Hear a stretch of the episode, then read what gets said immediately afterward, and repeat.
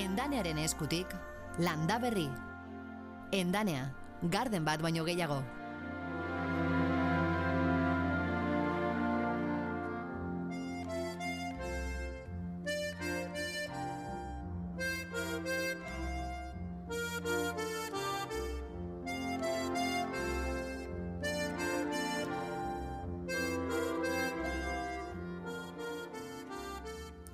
Baserritarrak herri eta egin digu, esanez, ez genuela argitu aurreko astean zergatik eurei lehenago heltzen zitzaizkien gereziak, orain menderdi bat edo, orain baino.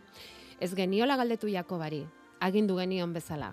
Eta arrazoi du baserritarrak, intentzioa bagenuen izan, baina ez ginen iritsi aurreko saioan. Zuei ere gertatuko zaizue segurazki hau eta ura eta beste egiteko intentzioa bai baina denera ezin iritsi. Ba hori gertatu zitzaigun guri gaur zortzi beraz gaur gerezi buruzkoa galdetuko diogu errekondori. Berari hause esan omen diote hori dela eta aste honetan. Lenguan Euskadi irratean entzunian gereziari buruzko komentarioa goizagokoa uala.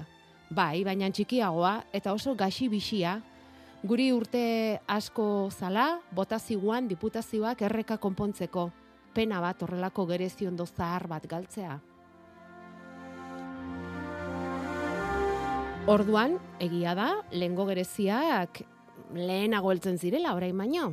Barietatean egongo da agian kontua, baina hori esan dugun bezala adituak argituko digu bederatzi terdiak aurresiagotik hemen izango da eta jako beharrekondo. Zortzi minutu orantxe, bederatziak jo zutela, egun onden hoi, eh? Aitor arzeluz eta bion partetik, goiz giro paregabeak iratzarri gaitu, ekaineko lehen hilbera amaitzen, eta ilargi beteko bezpera da, ze egun ona zuen gana etortzeko. Landa berri, larun batero, Euskadi irratian.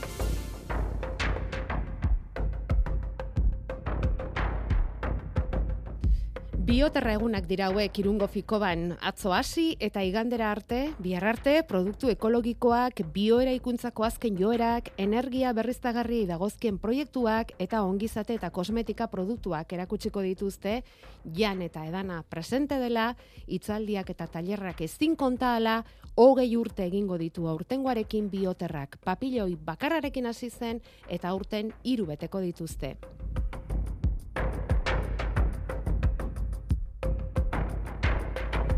Eun eta hogeita lau erakusmai bilduko ditu aurten bioterrak, hiru pabiloioietan, pandemia aurretik gehiago izan zirela aitortu dute antolaketatik, baina iaz baino gehiago dira aurten. Lau alor landuko dituzte produktu ekologikoena, bioeraikuntzarena, energia berriztagarriena eta kosmetika ongizatearena esan dugun bezala eta maialen gaztainaga da azokako zuzendari azkeneko amabost urte hauetan. Berak azaldu digu alorroietan guztietan zein den gehien azidena bi amarka da hauetan. Nik esango nuke e, kosmetikan lan handia egin dela ze elikaduran ba, e, azeratik kontseiluak zeuden, araudia eta guzti hori oso klaru zegoen, baina kosmetikan bai eman da pausu garrantzitsua. Ze ja, helen zertifikazio ezberdinak daude eta horiek denak ja ba, pixkat e, hobeto daude edo Europa mm mailan eta bar e, badago legidi bat e, oso zorrotza dena eta hori e, ondo eramaten duten kosmetikatxeak badaudela eun eta laurogeita amar mila bisitari izan ditu azokako gehi urteotan, eta hor ere antolaketatik aldea nabaritu dute. Bisitari askoz ere informatuago dago orain.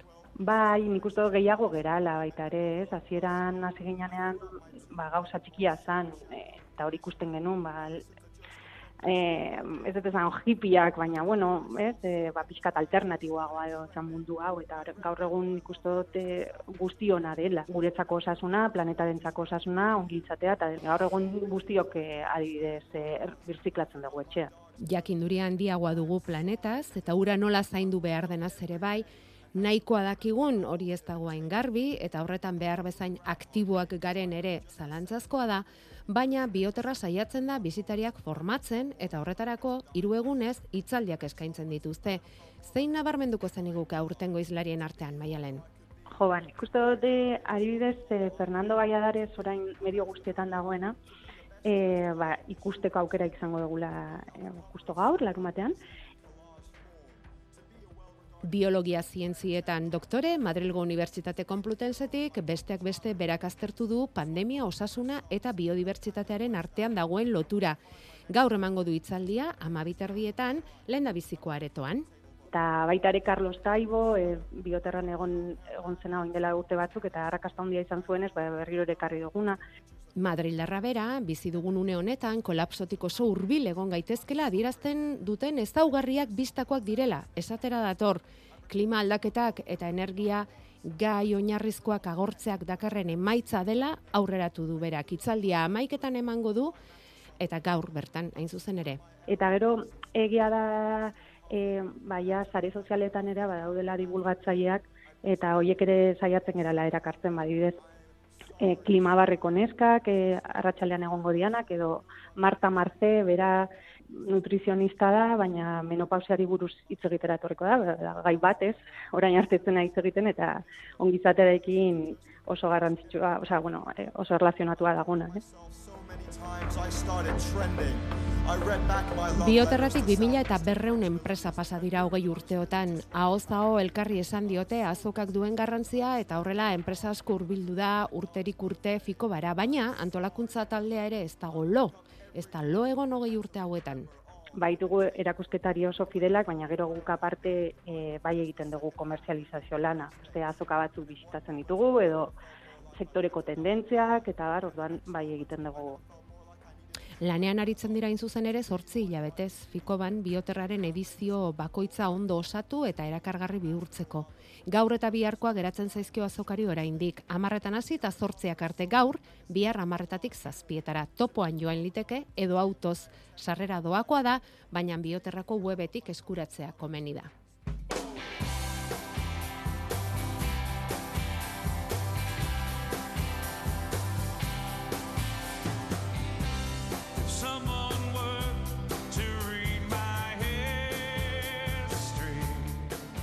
Daua Fernandez, esango aldiguzu ze gorputz eta espiriturekin joan beharko genuken aurtengo bioterrara. Egunon? Kaixo, egunon, justu atzo maialenekin hitz egiten neon, eta esaten nion. E, larun batean bertan egon naiz, pozik, lagunekin, gozatzera, zenik beti esaten ez bioterra plan bat dala, ez? Azken binean daukazu hor aukera proiektuak ezagutzeko, tailerrak daude, itzaldiak daude, jateko, edateko ere badago, ordu niretzako da, jeta, jasangarri bat, e, bezelakoa.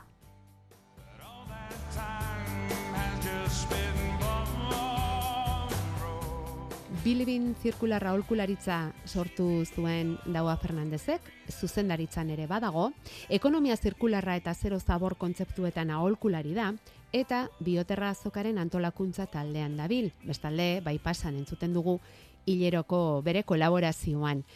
E, esan diguzu, bioterra, plan bada astebururako, baina ze kontestutan dator bioterraren goigarren edizio hau daua, nola gaude?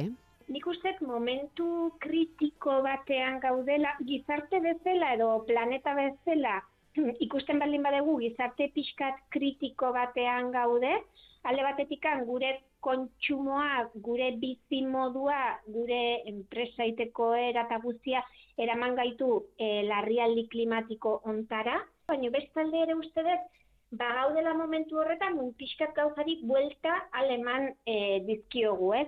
Alde batetika dena ez da teknologia berriak erostea, baizik eta batzutan ere behar deguna da e, gutxitu, murriztu, ez? E, reduzitu esaten dena.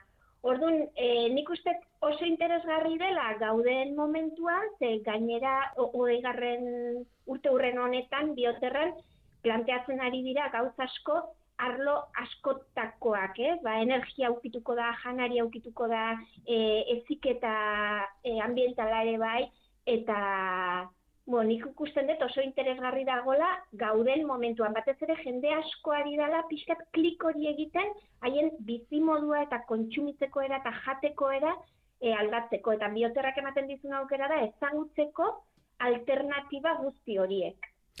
Jo, ikusi baitugu gaur adibidez, gaur bertan, e, desaskuntza eta kolapsoa izenburuko itzalde emango duela Carlos Taibok, hori maialenek berak ere ipatu digu, hain nabarmena alda berak aipatzen duen kolapso orokor hori hurbil dugula neurrik hartzen ez badugu. Ia, ni egia esan kalean nagonian e, kalean, parkean, ondartzan nagonean, jendearekin zaudenean, edo betiko tabernara jutetzeanean, ez dezu nabaritzen. Baina gero, bai konturatzen naizela da, batzutan ez gea konturatzen adibidez, lehorte hau, edo egoten ari diren e, Euriteak eta? Euripeak edo kristoren bero bolada hoiek. Bai, kontrasteak. horiek niretzako, bai, kontraste guzti horiek niretzako ere bai, bada pixkat e, larrialdi klimatiko honen ondorioak edo. Eta gero, bestalde, ni adibidez, nagola enpresekin lanean, bai ikusten ari naizen gauza bat dela, e, materialak, e, a ber, ez dut esango material batzuk bukatzen ari direla, baino bai batzuk agortzen ari dile, direla eta prezioak asko igotzen. Orduan, nik baina baritzen ari naizela da, bizigaren edo montatu dugun sistema hau ikusten detela dagola pixkat fragila bezala, ez? Eta et, hain zuzen ere pixka bat horri buelta emateko da, zu proposatzen duzun ekonomia zirkularra eta eta zaborrik ez sortzearena, zero zabor kontzeptu hori ez. Eta enpresekin egiten duzuzuk lana, baina era individualean ere bai, zer ikasi dugu daua, zer gelditzen zaigu ikasteko, zuk esan duzuna, azkenean jendea bere eguneroko bizitzan dabilenean, jabetzen da hontaz, arduratzen da hontaz, Azken bola dantan asko entzuten dugun gauza bat, eta ere bai pixkat ondorio bat da, e, jendea konturatzen ari da, janariaren prezioa asko iotzen ari dela, ez? bai, Eta karo, negi grazia egiten dit, adibidez, e, bizilagunekin topatzen naiz ascensorian, eta ui, e, e, e, duela urte bete gastatzen nuen ezakitzen bat, eta orain ezakitzen bat, edo jendea na, enabaritzen du, ez? Hau leno baliozun bi, eta orain balio du hiru. Orduan, nik hor ikusten detena da, e, batzutan ez degula lotzen e, larrialdi klimatikoa gure egunerokotasunarekin, hau da, mm, asteko e, erosketarekin, adibidez, mhm, Eta uste dut ere hor, em, Karo, nik alde batetik lan egiten dut, ba, enpresekin, instituzioekin, baina baita ere e, lurraldeekin, ez, lurralde mailako e, proiektuak egiten ditugu, eta bestalde ere bai pertsona bakoitzakin orduan. Niretzako pixkat falta dana da, ulertzea, zer den murriztea, ze pertsona batzuei esate diezu, murriztu behar dugu, eta uste dute, ah, ba, orduan gaur ez dut gozaldu behar, ez, ez, ez da hori, ez? Osea, baina ez dut uste pertsona guztiok murriztu behar dugunik. Neri gustatzen zait hitz egitea asko e, frugalitateari buruz, edo hautatzen duzun frugalitate edo simplizitate horri buruz, ez? Azken finean da, pixkat konturatzea nun gauden mundu maila edo planeta mailan eta gizarte mailan ere, eta nora joan beharko genuke. Eta hor gauza da ulertzea murriztearen batzutan da, murriztuko dut materialetan, murriztuko dut gehiago kerietan, baino gehituko dut denboran, osasunan, biodibertsitatean, ekosistemetan eta bar.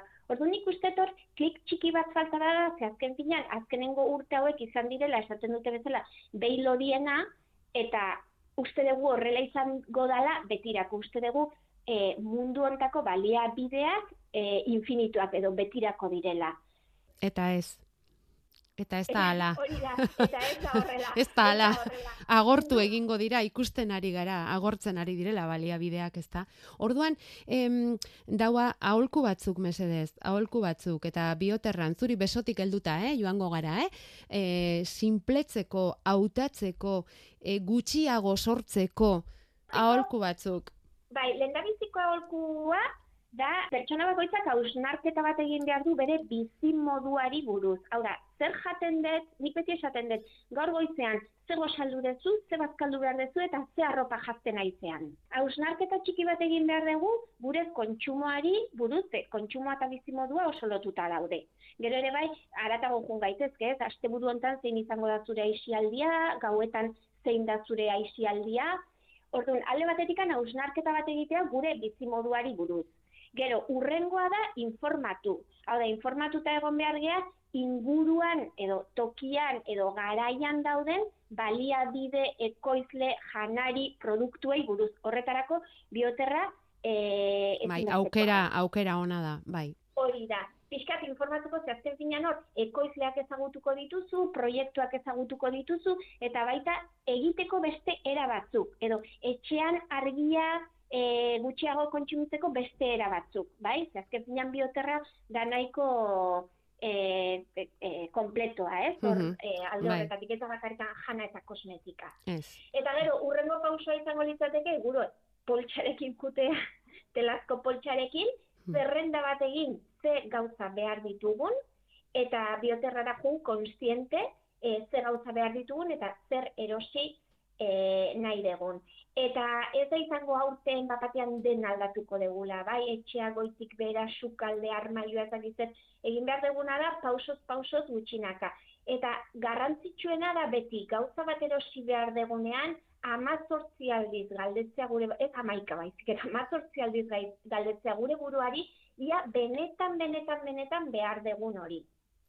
Edo geuk ekoitzi dezakegun landa berrin gaude eta geure baratzean esate baterako. Edo bizilaguren gara joan, ura eskatzera? Hori da, hori da, hori ere dira murriztearen beste bide batzuk, ez?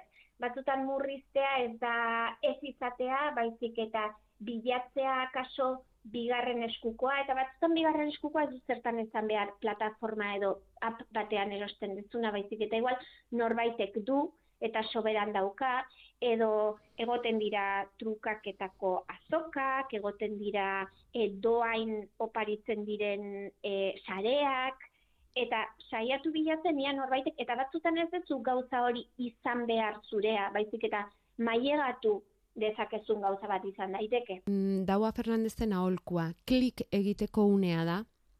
Klik hori egiteko zen denbora daukagu. Ui, hoi hobeto e, zientifikoak esango dizute. Ez dakit, enaiz ausartuko esaten data edo egun edo urte zehatz batzuk, baina uste dut e, orain dala momentua klik hori egiteko eta gutxi gora bera gure bizimodua aldatzeko. Obe, e, momenturiko berena izan zan duela urte batzuk eta urrengo momenturiko berena orain izaten ari da. Ez, pentsatzen ari nintzen atzo ez ote zen hobe, gaur baino, klik egiteko, baina bueno. Ja, atzo pasa zen. Orduan gaur gaude eta gaurkoari helduko diogu. Daua Fernandez, Bilibin zirkulara aurkularitzako kidea bai pasan hilero. Entzungo zaitugu datorren astelenean ondo iruditzen baldin bazaizu eta mila esker landaberrirako hartu duzun tarte honengatik. Eskerrik asko zuei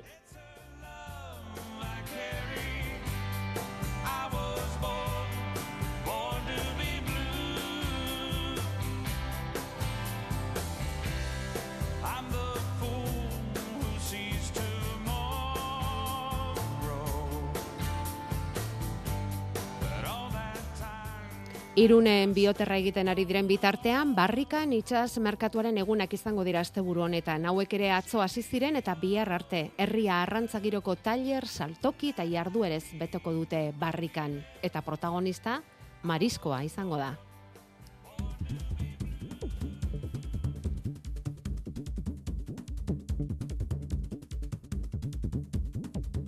Daua Fernandezak aipatu digun ekonomia zirkularraren adibide argi bat erakutsi digu aste honetan bestalde herrigorak ohiko saskien kanpainaz aparte bide berria hartuko dute Nafarroako herriberako erdi eta herriberako ekoizleek herrigoraren bidez hogei jantokirekin elkarlanean hasiko dira eta hala herrigorako zazpi ekoizleren produktuak helaraziko dizkiete euren otorduetarako. Peru Aranburu. Landu ditugu alde batetik jantokietako e, konsumorako behar diren formatuetarako eskaintza bat, Nafarro ardita egualdeko baratzean dauden produktuetatik, eta produktu freskoa baino, batez ere produktu elaboratu hau da. Olioa, arroz zakuak, lekale zakuak, piper eta tomate latoiak, eta eskaintza horrekin, beste aldetik ikastola, eskola eta enpresetako jantokien artean interesa izan altzutenekin, e, ba, bueno, ba, lehenengo pixkat egin eta bueno, bakoitzaren beharrak ezagututa, ba, adostu duguna da elkarlan berri bat martxan jartzea. Momentuz eta aste honetan oihartzunen egin duten aurkezpenean adierazi dutenez, zazpi ekoizle eta hogei jantokik hartuko dute parte elkarlan horretan. Eskoletakoak dira jantokirik gehienak, baina badira tartean enpresetako jantoki kolektiboak ere.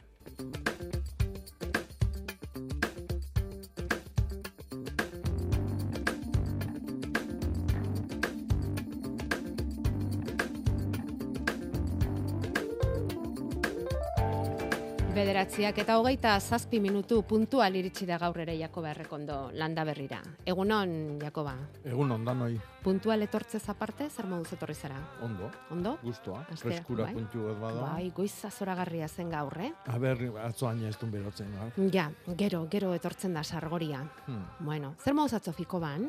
Earki, Han izan zinen itzaldi eskaintzen, bai, bai, konsultategiakin da oso ondo. bioterrari ze itxurartu zenion, zuk? Polita, Bai? bai. Bai, gustatu Bai, bai, zitzaizun. Bai, bai. Mhm. Gustoko perilloitako bat. Galdera interesgarriak egin zizkizuten? bai, bakizu jendiak geota gehiago daki, eta Mm, geota gauza baietz. zehatzagoak eta zorrotzagoak eta galdetzetu eta... Daki eta jakin nahi du. Noski, Gero eta gehiago jakin nahi du. noski. Eta gu zenbat ikasten dugu neuren gandik. Mhm. Gereziak, Jakoba. ba, bai. Gereziak hartu behar ditugu. Mhm. Bakarran batek esan dizula, ezta? Bai. Eurek ere Mhm. garai batean biltzen zituztela orain baino lehen, gereziak. Bai, bai, bueno... Baina ale txikiagoa. Bai, txori gerezila edo esaten dana. Ah, hemen eh? daukagu entzule bat hori esan diguna. Bai, e, Txorikeixa edo makatza, deitzen genion. eh? Txertatu gabea, hori da. Txertaka, hori da, eta Mhm. makatza, edo basatila, edo... eh?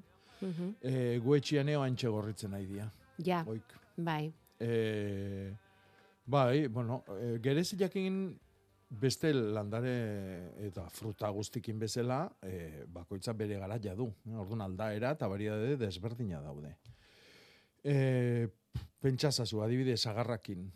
Lehenengo sagarra, San Juan sagarra izango da, hilonen bukaeran, eh, helduko da, ustailan lehenengo amabostaldin, tarti hortan, eta azkenekoa, errezilak eta berandu eta gorde sagarrak, pentsan noiz bilduko ditugun. eh? Zuaitzian, arbolian utzi ezkeo, abenduan ere, horrengo dia, eta urtarrilean ere bai batzuk. Orduan, pentsa ze tarte don batetik bestea, eh? urte erdila. Eta gerezikine berdina da. Oso arrunta da, hoi, oso arrunta. Gertatzen dana da, e, garai bateko variedade hoik eta klase desberdintasun eta beraztasun hoi galdu degula, galtzen ari gea, getio, geota getio oaindikan ere. Hmm. Mhm.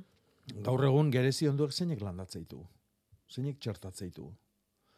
Leno frutarbolak etxe ingurun da etengabe landatzen zian, urtero. Batzuk jun, beste batzuk etorri, berri jarri, baino gaur egun, orduan, ba, hori aberastasun hori dana, galtzen nahi gea, galtzen nahi gea. Ez da, ez- ez- zergatik da hori lan handia daukate? Ez, Edo ohitura galdu dugu? Edo... Oitura, eta gero errexena eite zaiguna da kooperatiba jun, edo azoka jun, eta erosi eta ekarri eta landatu. Ja, ja. Eta horrekin egiten nahi ikeragarrizko kaltia, gure buru bai, eh? Zatik, Mm. karo, ez dakigu, hoi zeinen gainean txertatuta da hon, Mm. zein lurretarako prestatuta da hon mentu oinoi, pentsasazu, ba, izan daiteke Belgikatik ekarritakoa, edo Italitik, edo, bueno, ez Ja. dakio nondik. Euskalo nondik, ez da?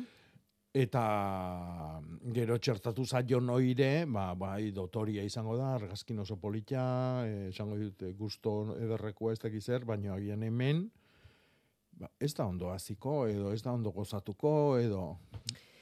Eta gero ez altzaigu gertatzen bestalde, eh, hemen beste entzule batek ere aipatzen digu, gereziale txikia zela, ezur handikoa, eta e, nahi ditugu fruitu handiak, eder ederrak, e, eta txiki hoiek eta pixka bat, ez? Ez ditugola pixkat, e, erreus pixka bat zaigu iruditzen hori dena? Bai, beda horrek arki, arki eh, adierazten du nolakoa dan gure jendartia, ez? Haundilla nahi du. Zenbat eta ale handiagoak nahiago. Bai, Eh? dana haundilla nahi du. Mhm. Haundikerin. Haunditasunetik Baina desazkundean sartu beharrean gaude, eh? desazkundean sartu beharrean gaude. Bestela ikusiko duzu, eh? pum egingo dugu denboraz lehen. E, ara, mutrikun txoriak jaten digute guri gerezi arbola guztia. Mm, ba, seinale oso goxoak daudela, ez? Ba, bai. Ai, ze onak egongo diren gerezi hoiek. Mhm. Bai, hori izaten da beste beste seinale bat gereziak heldu direnarena, ez? Bai. Txoriek jaten baldin badituzte, seinale heldu direla gerezi Mhm. hoiek, eh? Bueno, esan dugu orduan e, egia da gure baserritarrak arrazoi zuen euren garaian e, gereziak lehenago heltzen zirela orain baino eta bueno, ba varietatean dago kontua eta agian berreskuratu beharko ditugu e, ba gerezi haien zer zer berreskuratu behar ditugu nola Jakoba Bueno, ba, genduke hori. eh, lehenengo eh, bertan dauden txori gerezi edo txori makatz horiek jaso, mentu honetarako erabiltzeko asteko. Eta gero, ba, tartian, klase honen bat balima dago, ondo goz- gozatzen dana, edo, edo, edo gazilla dana baita ere, eh? ez da kasetik gozua izan berri beti. Eh? Gingak eta hor daude. Bai, bai. Orduan, eh, oik jaso eta eta zabaldu.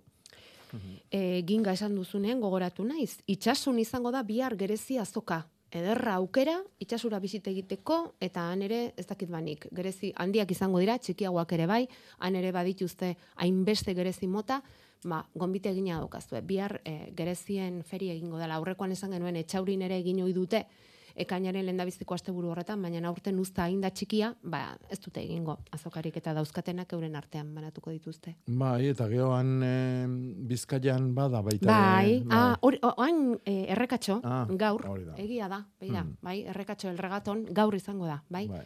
Bauzkagu bai, gerezi goxoak, itxasun, eta... itxasun, eta hola. Beste batzuk esaten digute, gerezi txikia baino nahiago dituztela, marrubiak, ez marrubiak, marrubi Bai. txikiak hobea bidalizkigute, hauek, uf, Bai. etxeko marrubiak, ze dotore. Aurten Eskerrik gaina iruditzen zait marrubi urti izango gala. Ah, bai, Bai? zerk esaten dizu hori? Ba, bueno, ba, pff, mordo bat ikustetelako. Mhm. Ba, gure etxian zozuak eta mik, mika bat egiten nahi zaigu ja etxekua. e, goizero etortzen da marrubi Bisitan. gozaltzea. Ah, izte ondo. Bai. Eta gero zuek zer egiten dituzu, arek utzitako ondarrak jan? bai. Ah, ondo. Arek mokoka eman dilona, Badakizu ona, dela. Ah, ondo. Mhm. Untzitiko gereziak, aitaren baratzakoak, sarea jarri behar izaten dugu txoriek ez jateko, baina Hmm. kontuz, bestela sugeak sarean kateatzen dira. Hori ere bai? Hmm, bai, Sugei ere gereziak gustatzen zaizkie? Mm, ez nitzake bate harrituko. Untziti zer da? Unziti herria, Ah, bale. Nafarroan? bai. Ah. Jo. Azte gozari ari zareten prestatzen, gerezi Hmm. eta marrubi. Eguzkina iturriotz, etorri zuere gure gozarira, etorri, egunon. Kaixo, egunon. Gereziak, marrubiak, denetik daukagu hemen eska. Jo, ze suerte. Ze suertea, baiet. Bai. Argazkietan, irudi zoragarriekin, hemen gaude. Bueno, eh, eguzkine, gogorarazi nahi diegu entzulei, Pello Zabala bizi izan baliz gogoraziko zigun eta udako tenpora egunetan gaudela. Maiatzaren azken egunetik ekainaren zazpira izango dira.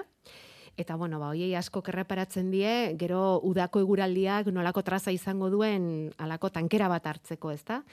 Esango dugu ekaitz egunak izan direla batez ere aurreko hauek, ezta? Ados egongo zara gurekin, bero zapa handi xamarrak egin ditu, batez ere Araba eta Nafarro aldean, hor zer esanik ez, eta euriz eskas gabiltza, naiz eta egin duen oraindik ere euriz eskar xam, eskas xamar gabiltza, eguzkine. Bai, e, egia esan e, maiatza euriari dagokionez, bueno, orokorrean ohikoa izan da, oso lehorra, e, adibidez Mediterraneo is, isurialdean, era bat lehorra ere bai eskualde batzutan, Egia da beste eskualde batzutan, adibidez e, Tolosaldean ba, oso eze atera dela kalif kalifikazioa, baina, bueno, e, ekaina hasi dugunetik, ba, bai, e, joera daukagu, baina prezipitazioa horrelakoetan ba ez da modu erregularrean e, banatzen eta askotan ba, ba bueno, e, kalte gehiago ekartzen du Mesede baino, baino, e, bai, mm, bai, bai. Hori da. Eta, bueno, ondorengo astean ere, ba, antzera, bueno, ondorengo egunetan ere antzera jarraituko dugu, e, trumoiekaitzerako joerarekin, giro ez egonkorrarekin. Normalean goizak ba, nahiko lasaiak izango dira, eta gero arratsaldetan ba, ba hori, trumoiekaitzerako joera izango da.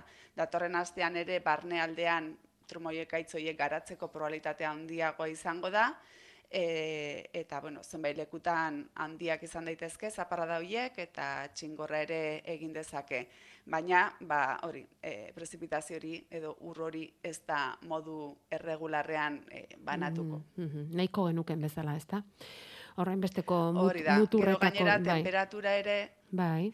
Bai, e, bueno, e, udaberriko temperaturak izan ditugu aste honetan, eta datorren astean ere horrela hasiko gara, baina aste hartetik aurrera e, baliteke egoikutuko haizea ba, pixka bat indartzea, eta temperaturak e, gehiago igotzea, eta horrek ere ba, ez dakit e, ba, mesede handirik e, egingo duenik. Lehortu egin dezakelako ingurua, ezta? Ados, Hori da. ba, eskerrik asko eguzkine. Egongo gara berriz ere, Bai. asteburu honona izan, eta beste bat arte. Eh, esan behar duguna da informazio, beste bat arte. bai, agur, e, informazio osatzeko hilgoran sartuko garela astelenean. Eh? Orain gaude hilberako azken egunetan, eta bihar ilargi bete izango dugula. Bai. Beraz, begiak eh, zabal-zabalik izango gara ilargiari begira bihar Bai, gauean. astelenian hilgora hasiko da eta Gauean. hilzarra Eta hilzarra. bila batea. Biak batera izango dira. Bai. Bale, ba. Mhm. Ni maitasunagatik herria emango zaitut katxarronen gainera. Oso ondo. Bihar, ETB baten, Hemen goaz anue! miren eta pagadi Nafarroako anue bailaran. Donesniak eh, kilometro zero. Bueno, kilometro bat erdi. Kilometro bat erdi. Herri txiki infernu handi. Realeko entrenadorea da Imanol Aguazil eta oioen entrenatzailea da Imanol Gendarme. Ale, ale, esaten ditelako. Bihar gauean, ETB baten. Beasaingo lehen larun bateko azoka berezia. Larun bat honetan sasoiko barazkiak, hilarrak, azelgak, borrajak, letxugak, erremolatxak eta brokoliak. Nobedade gisa kalabazinak eta pepinoak. Tailerraren orduan, Susan Clem azokako gozogileak triku itxurako gailetak egiten erakutsiko digu. Bertakoa eta garaian garaikoa. Erosi beasaingo azokan. Klima aldaketa den aldatzen ari da eta ezustean agertzen diren arriskuak geroz eta handiagoak dira. Denboraleak, euriasak, lehorteak, arriasak, asegurua behar duzu zure ganadua eta uztak ondo babesteko. Lasaitasuna emango dizu nekazaritza asegurua behar duzu. Gainera, urtero bezala, nekazaritza arrantza eta elikadura ministerioaren enesa nekazaritzako aseguruan estatuko erakundeak diruz lagunduko du zure eskura ekondadin. Zatu zen elurrera sektoreko profesionalakara. Deitu bederatzi lau iru, sei bostiru, bost bederatzi zero telefonora. Jarraitu da berriaz gozatzen, eta presta zaitez udarako, endanea gardenekin. Zero kilometroko sasoiko landaretan aukera zabala dugu, baita baratzerako landaretan ere. Lore zaintzarako beharreko guzti ere aurkituko duzu endanean. Substratuak, ongarriak, loreontziak, fitosanitarioak eta gehiago. Udaz bete-betean gozatzeko altzariak, barbakoak, argiak edo apaingarriak ere aukeran. Zatoz gure dendara ondarribian, edo egin zure eskaria irubebikoitza.endanea.comen. Endanea, garden bat baino gehiago. Euskadi Irratia. Landa berri, Arantxa Arza eta Jakoba Errekondo. Hemen gaude bai, oraintxe bederatzek eta hogeita emeretzi minutu, gu, eta espero dugu zuek ere bai, eh? Denok, bueno, batzuk ja hemen zarete, sartu zarete zuen galdera eta zuen ekarpenekin, arrazoi izango duzu azkenean, eh, Jakoba, marrubi urte izango dugu, hau bidanikoak ere bidali dizkigute. Bai, dotoriak. Dotoreak hoiek ere, txoriek jan ez dituztenak esaten dute. Mm. Bueno, eta lide eh, dago arduratuta Donostian gerezti ondo daukate etxe ondoan, baina alerik ez omen du ematen. Erori egiten omen dira. Ta zergatik gerta hoteliteken hori galdetzen digu. Ze pasatzen ote zaio? Eh, ez dakit argazkiri gabe eta abai bidali dute argazki ere. Bai dotorea ere. Aber, ba? Bai, loretzen da ugari dio, baina gero fruituak hasi baino lehen erori egiten zaizkio, kimu gehien gehienak. Ikusten duzu argazkia? Puf, ederra dago baina. Egia da, fruiturik ez? Ze gertatzen zaie? Zergatik gertaleki liteke hori? Bueno, gerta daiteke eh, eh, egokitze prozesuan egoteagatikan, gaztia balima da. Ez dakit argazkia ikusiko banu. Eh, a- ba, erakutsiko dizut, mentxe dagota. Bai. Ez dut ust, bueno, gaztea, nik ez dakit. Ez du baitzonek ze adin dezaken. Ez baitugu ondo neurtzen guk zuaitzen Baina adina. tamaina badu horrek. Bai, ez? Badu, bai, Badu bai, tamaina bat. Bai. E, hau da, loria botatziana, generalien izaten da, azkundia, azkundia ondila izaten nahi dala landaria. Orduan, horlako prozeso batian balima dago, adibidez, inausketa bat egin diolako, eta buelta ematen nahi da, bere tamaina berreskuratzera eta aztera, ba, orduan, gertatu daiteke. Bestia da, ez izatia beretzako toki egokia. Adibidez, gerezi onduak eguzkia behar du. Eguzkia, euskila eta euskila. Hau da, eguzki begin bizi behar da, toki eutera, euteran, e, Orduan, ba, erdi itzaletan balima dago, ba, bai, ostu emango du, baino, Fruiturik ez. bai. E, besti izango litzake janari falta, baina hor argazkin ikusten da argita garbi berde da hola, orduan, mm, bueno, horrek adierazten du janari faltarik ez da hola. Polinizazioan arazuare hemen oso oso arrarua da, oso arrarua. Orduan, nik joko nuke edo inausketa desegoki bat izan da oain dela urte gutxi batzutan, edo e, toki desegokia da. Mm.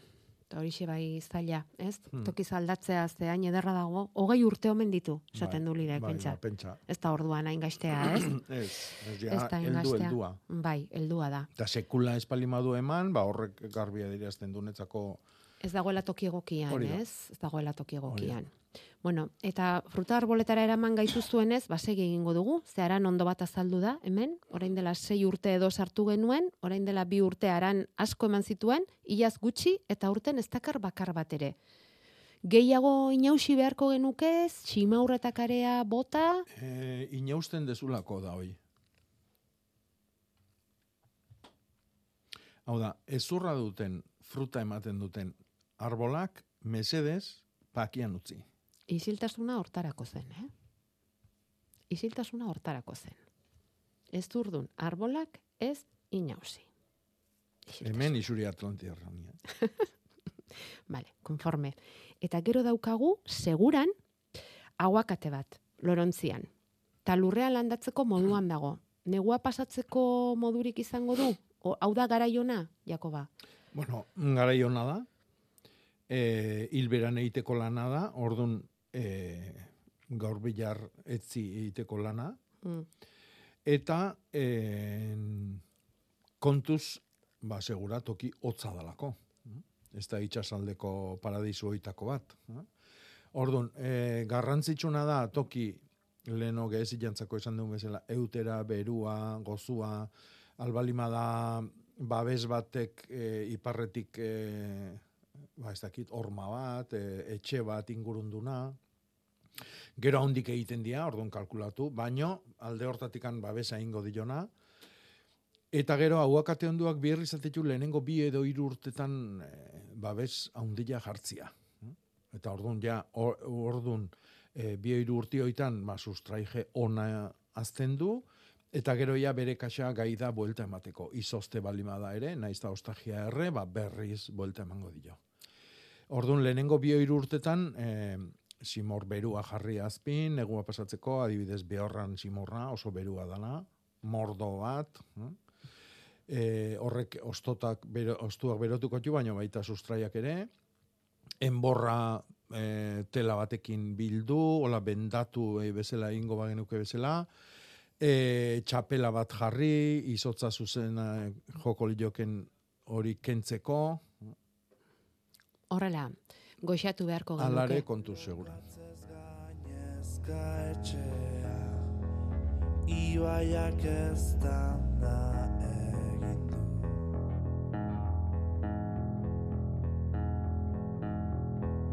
Ta gurea zen Lokatzez gainezka eta ibaiak eztanda eginda bidali digute berako baratzearen argazki bat. Badakizu orain bi asteburuan sekulako uholdeak izan ziren eta hor dago lurra Jakoba kostra egina zartatuta erabat. Eta ikusten dira argazkian doi doi bi parda tomate pare bat eutziz eta i, oso egoera auskorrean nola landu, nola goxatu, nola ekarri lur hori bere onera egiten diguten galdera, eta orain baratzera pasako gara. Hmm. Bueno, gu beti ezautu du ujalak karritakoa mausarra. Mausarra da, ez da ondarra, da gauza finago bat. Eta hori izaten da, bueno, ba, ujalak mm, erreketan eta muitu ditun e, ondakinak, e, harri txikik. eh. Hoi da nire ustez lurrarentzako onena. Da on, janaririk onena. Horregatikan e, herri ondotako herriberak dira lur honenak. eh. Ujala, Mm. ujalan gainean, ba, milaka urtetan, ba, hor pilatu dian lurroik, dia ba, aberatzenak. Itxurarako etortzen danian eta pasatzen danian, ba, itxura oso itxusila gelditzen da, Baina pentsatu behar dauna lurro horrek, e, ba, agian urte askotan euki ez duen e, ongarriketaik onen euki dula. Beraz, bere hortan utzi behar da, holaxe? Bai, nastu. Edo pixka bat eh, arrotu igual, ez? ez? Pikin Eta bat. zer bueno. egin gabe ere bai, eh? Ah, begira. Oain, karo, momentu hortan harrapatutun landariak, eh, ba, kaltetu dia, itxusitu dia, edo eaman ditu. Ja, ja, ja. Baina lurroi pentsatu aberastuta gelditu dela eharki. Vale. Bueno, orduan, eh, baskotan gertatzen dena, ez da, itxura ez da ainona, Hmm. baina lasai, lurra ongarritua dago, eta nola zen izena, etorri dena? Mausarra. Mausarra. Mausarrak emango dio jaten. Hmm. Oso ondo.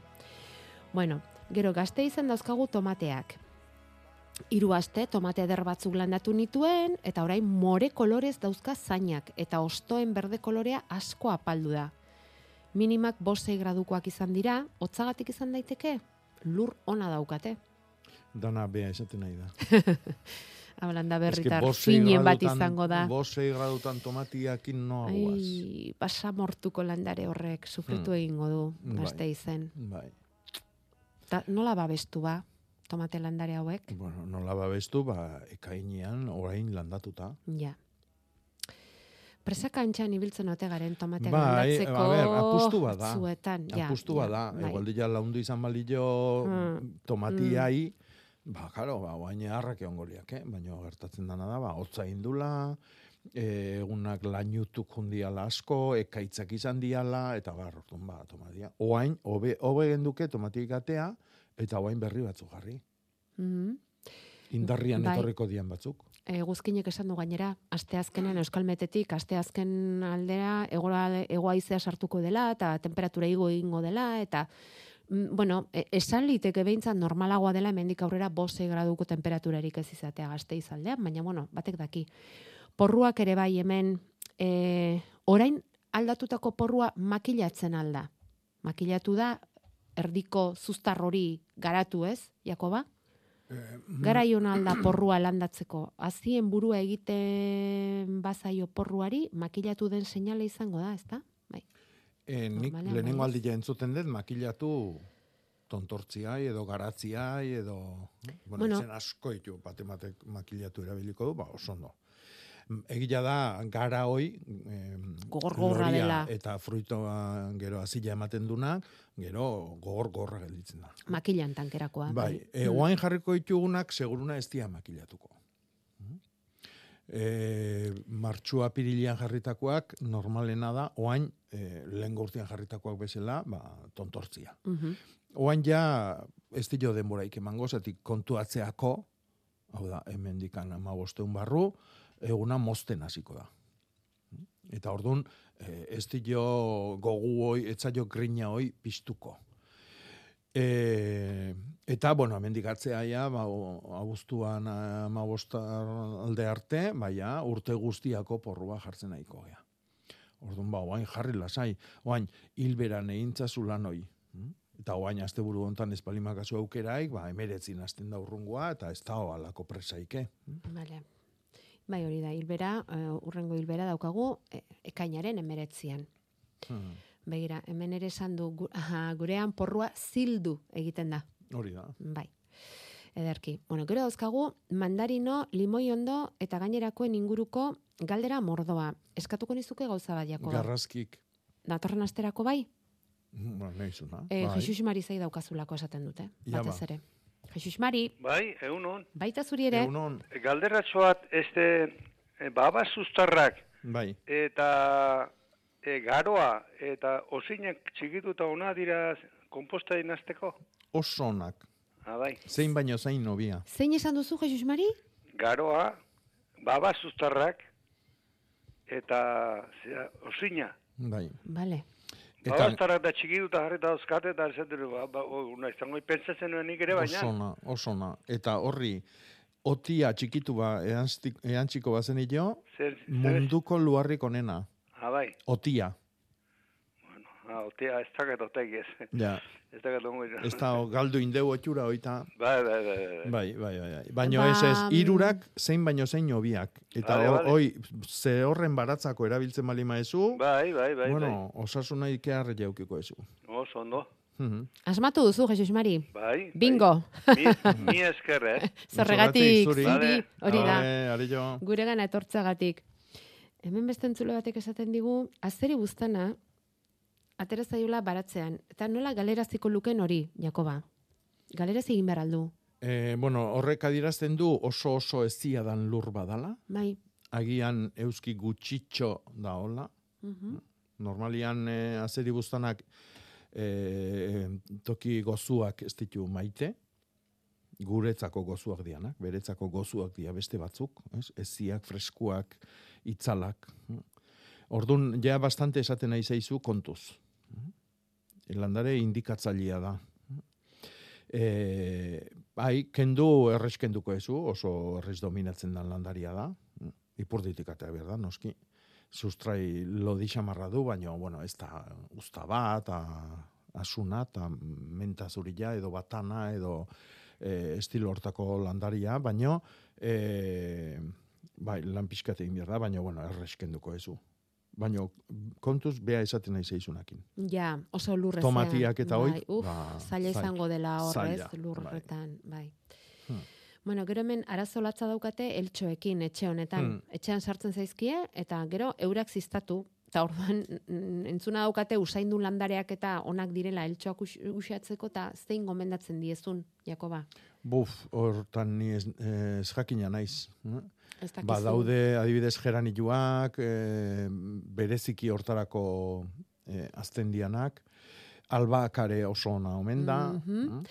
Bueno, Eta ber, batematek Hori da, bakarren batek eh, proba egin baldin badu landareren batekin eta eltxoak uxatzeko bidea lortu, ba esan Bai. diezagula, eh? Bai. denok ikasiko dugu eta. Geo limoiak ere jartzen ziren bere garaien, erditi moztu eta hiltze espezia hoik sartuta. Bai, bai. Ez dakit usaian kombinazio hori etzaion gustatzen. Mhm. Baina hiltxo guztik ez dira berdinak. Eh? Ja, ja, euskalo ze, Mhm. eh? ze nolakoak diren hoiek ere. Hori da. Aizu, ta ze pena etxe honetan hortensiak kotxinila daukate. Ta Hmm. diote, ezinezkoa dela algobei batekin ostoz osto garbitzen joatea. Posible alda beste zerbaitekin fumigatzea. Bueno, kotxinila oso, oso zaila da kentzia. Oso. eh? Mm. E, arazua da nolaz e, kutsatu da hainbeste. E, gero eskentzeko moduan e, e, eskuz eskentzeko modua arte, ezta? Orduan, e, pff, nik, bueno, a ber, fumigatu badezakegu insektizida pila badao, Bai. baino kutsatuko dugu landare guztia eta ingurune guztia. E, kotxinila usatzia insektizida naturalekin oso zaila da. E, ala ere, e, jaboi potasikoa soila erabilita atzeatuko dugu. Jaboi potasikoa. Eta lortuko vale. dugu ba, batez ere ba, ez ugaltzia. eh? Mhm. Eta gero pixkanaka, pixkanaka, kentze bali madeu, pixkanaka inausketa egiten degunean, ba, kendu e, kotxinila gehiena dauzkan adarra e, eta erre, ba, nik uste pixkanakako Aurrerabide- prozeso batian sartu gaitezkela garbitzeko. Vale. Eta ze gertatzen zaio Luisaren loreari, landareari? Zein da? Ba ez dakit, ez daukat arrastorik ere. Ez baino zein Ostoak- da Ostoak zulatuak bezala dauzkala ematen du baina ez, hori naturala izango da. Da, kolorez turbila daukan landare hori dio berak. Ostoak ez dira berdetzen, toki argutxu desberdinetan jarri ditut, baina ez dut Mm, emaitza bai, honik bai, lortzen. Bai. Filodendron bat. Ah, Bai. Eta ost, e, zuloien normalak, ola, olakoa da, ez, lorea. Mm, Bai, O? olak, ola da. Bai, hola da, ez? Ostoak- Monsterrak adibidez ola ditu, da ostotan berezko zuloak. Zuloak, hori da. ah. E, nik hor behidatzen diot balandarian eta tiestuan proportzio bai. Txikia dauka ontzia. Bai, Vale. bai. Mhm. Orduan janan. Janarila. Du, Argila, beak esaten du, argila probatu dula batian eta bestian. Argitasun handia behar duten landaria di hauek, baino janarila behar dute. Ja. Eta gero instatu. Hauek behar dute hartu ura aidetik. Mhm. Ezetasun handiko tokitakoak dira, eh, toki tropikaletakoak. Orduan, eh, instatu, maiz, maiz. Mhm. Sartu dutxara, azpian bitan. Ba, kontu zenbat ur, zenbat ur, ur erabiltzen dugun, eh? Neurrian pixkat, eh? Ura ere, eh? Mm, bueno, ge, Edo gukin batean. Geurekin batera, bai, baina, Baina kontuz- xaboi gabe. Hori da. Bestela, lorea ureztatu ez ezik garbitu ere egingo dugu eta alde egingo digu. Bai, ondo Em, garbitu. bai. Em, autokarabanen munduan denek albaka landariak izaten dituzte sarrerako atean eta mai gainean. Nik etxean frogatu nuen iaz leio aurrean jarrita eta badirudi sartzea galerazten diela eltxoi, eltxoi Mhm. buruzari gara eta. Bai, bai, fama ondila du hortan. Albakak. Bai. Ederra izateaz aparte, eltxoak usatzen ditu eta ze usaina daukan. Eta gero, platerea. Hori ba. Ze gauza, zenbat gauza, eh, landare bakar batean. Bueno, eta bukatzeko ba despedidarako ekitaldi batzuk dauzkagu eta hoietxe errepaso egingo diegu. Ja ba. Gaurko saioko azken iruzpalau minutu ekainaren hasiera honetarako antolatu dituzten ekitaldi batzuk aipatzeko eta etxalartik hasiko gara. Gazna eta artisau feria egingo dute gaur arratsaldean hasita, baina bihar izango da egun garrantzitsua. Hamarretan hasita eskualdeko ardi gaznen lehiaketa izango baita. Bihar amurrion txakolinaren jaia ere egingo dute. Eta etzi, ingurumenaren eguna izango denez, ekainaren bosta alaxe da eta hainbat ekitaldi ekarri dituzte egunari lotuta asteburura eta beste askoren artean gazteizko ezegunetako atariakoa aukeratu dugu. Ingurumen jaia egingo dute, bai bihar eta bai etzi. Arrietako azoka eguna ere bihar izango da ekainak lau hileko lehen domeka ardi hile moztea, artilea eta kafea izango dira ekaineko azokaren berezitasunak. Kimu baten furgo baratzak ere ekin dio ekaineko bidaiari, astelenean usurbilen izango da tomate tailerra eskainiz eta hortik aurrera Zumarraga, Irun eta Orio bisitatuko ditu gaixotasun eta izurriei buruzko azalpenak emateko. Ekaineko egutegi osoa Facebooken ipiniko dugu kontsultatu nahi baduzue. Eta ekainaren bosterako, baratze zaintza biointensibo birsortzailea ikastaro antolatu du azik. Abetsukon emango dute ikastaroa, berez ostegunean amaitu da izen emateko epea, baina kontsulta egin nahi izan ezkero azirakin jarri, harremanetan. Eta datorren asteari begira beraztegin hartzain kultura hobeto ezagutzeko eta kultura horretan murgiltzeko astoekin egiteko esperientziak prestatu dituzte. Ostegunean egingo dute guztiaren aurkezpena prentsaren aurrean eguerdian San Martin parrokian. Eta bukatzeko hitzaldi bat proposatu nahi dizuegu. Zumaiara Adrian Almazan gonbidatu dute, filosofia erakaslea eta ekologistak martxan taldeko kidea. Ibilbide horri bat proposatuko du, lurraldeak desazkundearen bidean jartzeko, beti ere gizartea, klima eta biodibertsitatea respetatuz. Hitzaldia ekainaren zazpian izango da Zumaiako Aitamari antzokian. Eta horrela saio zirkularra egin ez itxiko dugu, gaurkoa, bioterrarekin hasi eta handik zabaldu diguten desazkundearen ideiarekin amaitu dugu.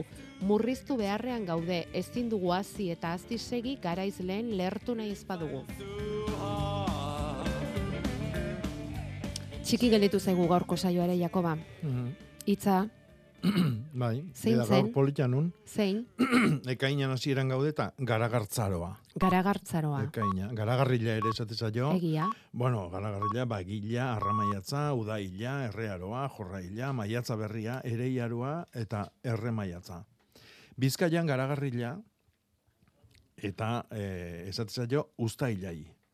Eta usta, eh, ez garagarrila eta ustailai esate zaio garilla. Orduan, oain garagarra eta ustailean garilla. Garia. Vale. Garagartzaroa, Nafarroatik. garagartzaroa.